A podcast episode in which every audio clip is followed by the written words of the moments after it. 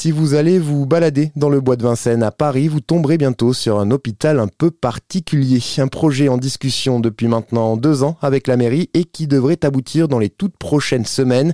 L'association Erinaceus France va en effet ouvrir un centre de soins dédié aux hérissons. Elle gère déjà une structure similaire dans la Sarthe à Loué. Manuel de Aguirre est le président de l'association.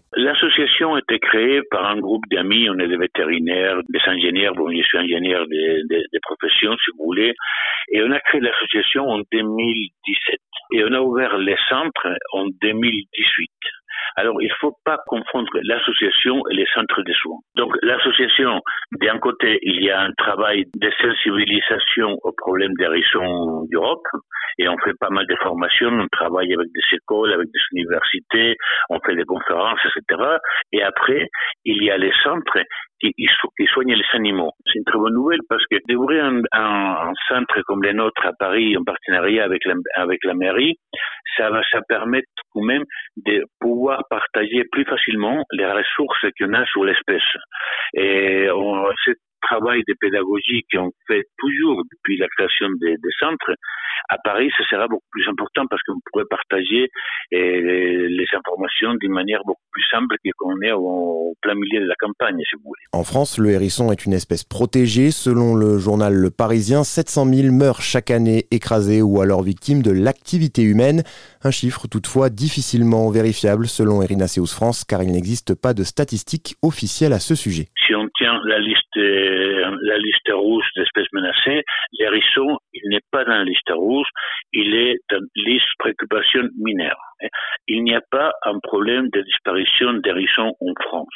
Il y a des endroits en France par exemple, dans des endroits où il y a l'agriculture intensive, des, des, grandes exploitations agricoles, qu'il n'y a pas de, voilà, il n'y a pas de bocage, il n'y a pas d'aies, etc., qu'il n'y a pas d'hérissons. Mais les hérissons aujourd'hui, c'est pas une espèce vraiment, on voit des disparitions en France.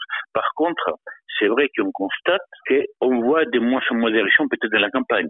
Mais on peut pas quantifier le nombre d'hérissons, si vous voulez, parce qu'il n'y a pas de statistiques fiables. Il n'y a même pas de statistiques tout court. Mais dans d'autres pays d'Europe, par exemple en Angleterre, l'hérisson, il est devenu une espèce en voie disparition.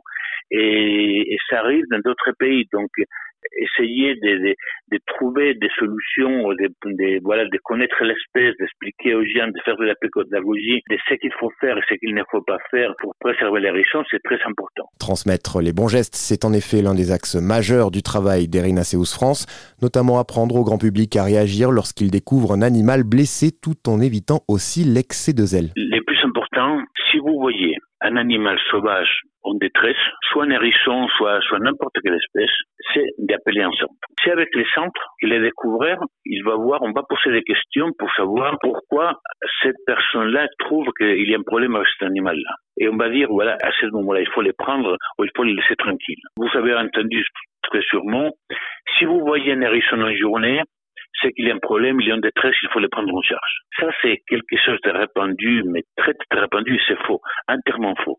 À cette époque de l'année, par exemple, sont des femelles qui sont dehors en journée parce qu'ils sont en train de construire leur nid. Donc, si vous prenez un, un, une femelle comme ça à cette époque de l'année, vous allez probablement condamner toute l'importé, vous voyez. Donc, l'excès de sel qui existe sur l'espèce, il est très important. C'est une cause très, très importante des, animaux qui arrivent dans les centres de manière que c'est pas nécessaire. L'association espère pouvoir ouvrir son centre au printemps. En attendant, pour plus d'informations sur son activité, rendez-vous sur erinaceus.fr.